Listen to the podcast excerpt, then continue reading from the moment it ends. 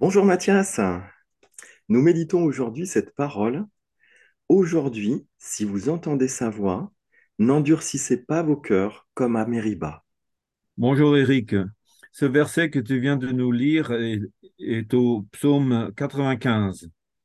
Il est repris dans la première partie de l'Épître aux Hébreux. Il nous rappelle cette chose importante qu'il ne faut pas prendre à la légère le fait que Dieu nous parle. Quand il parle, c'est un miracle, c'est un honneur qu'il nous fait de pouvoir entendre sa voix. Et alors, il ne s'agit pas à ce moment-là d'endurcir nos cœurs quand cela se produit. Les Hébreux ont endurci leur cœur. Ils n'ont pas écouté alors que Dieu leur parlait d'une manière visible, concrète, indubitable. Est-ce possible? Oui, le texte biblique dit qu'ils l'ont tenté deux fois. Deux fois, ils ont endurci leur cœur. Une fois au sujet de l'eau et la deuxième fois aussi au sujet de l'eau. Mais la première fois, c'était au début de leur séjour au désert qui a duré 40 ans à Mériba. C'est raconté dans Exode 17. Ils ont entendu la voix de Dieu, ils ont endurci leur cœur et ils l'ont fait une, une, deuxième fois à la fin de ce séjour dans le désert, donc au bout de 40 ans, avant d'entrer dans la terre promise. Ils ont encore endurci leur cœur à la voix de Dieu. C'est raconté dans Nombre 20. La première fois, ils avaient soif. Il n'y avait pas d'eau. Et ils ont dit, est-ce que Dieu est au milieu de nous ou bien n'est-il rien? Ils ont douté que ce Dieu, qui avait pourtant fait un miracle si prodigieux de les faire sortir de l'esclavage d'une mort certaine en Égypte, ils ont douté que ce Dieu-là puisse leur donner de l'eau tous les jours au désert, les accompagner tous les jours au désert.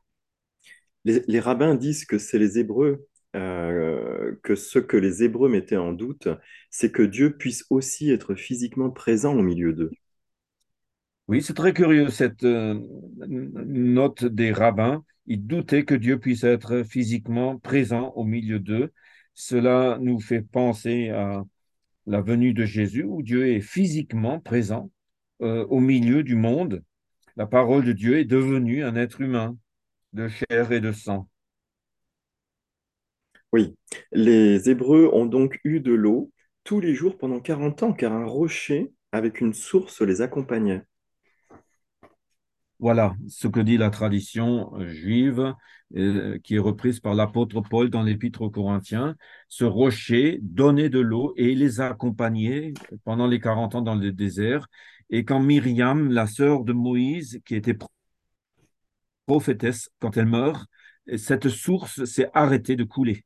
Nous voyons donc que la source, l'eau, est liée à la parole prophétique que donnait Myriam, la sœur de Moïse. Après la mort de Myriam, les Hébreux tentent Dieu une deuxième fois au sujet de l'eau, durant la dernière année de leur séjour au désert. Moïse et Aaron n'avaient pas eu le temps de faire le deuil de leur sœur décédée, que déjà ils sont confrontés à une nouvelle révolte du peuple contre eux. Le Seigneur Dieu parle à Moïse et lui dit de parler devant les enfants d'Israël au rocher pour qu'il donne de l'eau. Voilà, il avait reçu cet ordre de parler au rocher, mais au lieu de faire exactement comme Dieu lui a dit, Moïse parle aux enfants d'Israël, il les traite de rebelles, et après il frappe le rocher avec son bâton. C'est ce qu'il avait fait la première fois, mais cette fois-ci, Dieu lui disait pas de frapper le rocher, mais de parler au rocher. Ce fut, d'après l'Écriture, une faute pour Moïse, une faute pour laquelle l'entrée dans la terre promise lui sera refusée. Il mourra dans le pays de Moab après avoir vu le pays de Canaan, mais sans pouvoir y entrer. Il y entrera après sa mort, puisque nous voyons bien des années plus tard Moïse parler avec Jésus sur une haute montagne en terre d'Israël. Dieu avait demandé à Moïse de parler au rocher, ce qu'il n'a pas fait, comme je viens de le dire. Il a parlé au peuple en, en leur faisant des reproches. Il a déversé son acrimonie contre ce peuple, ce ras-le-bol qu'il avait au fond de lui.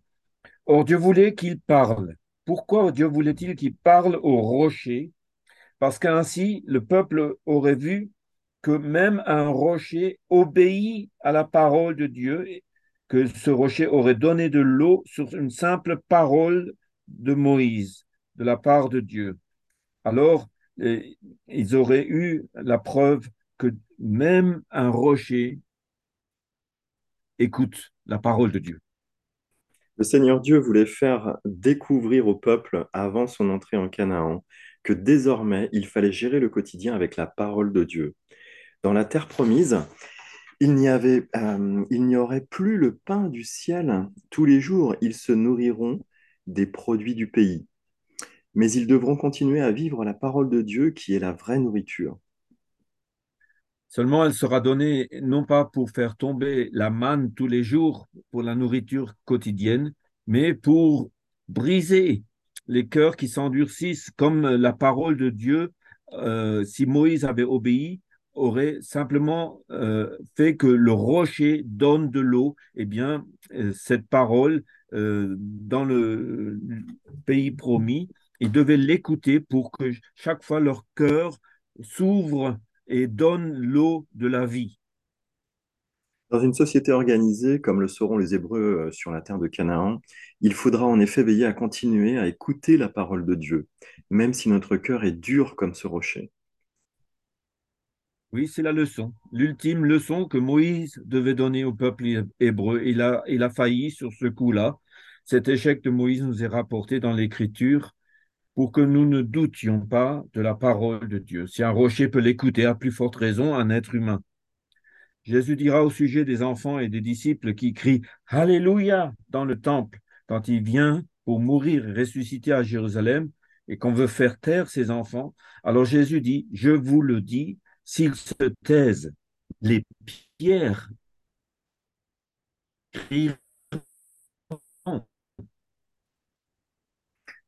L'entrée en Canaan, la constitution d'une société, la constitution d'une nation par les Hébreux dépend de l'écoute de la parole du Seigneur Dieu.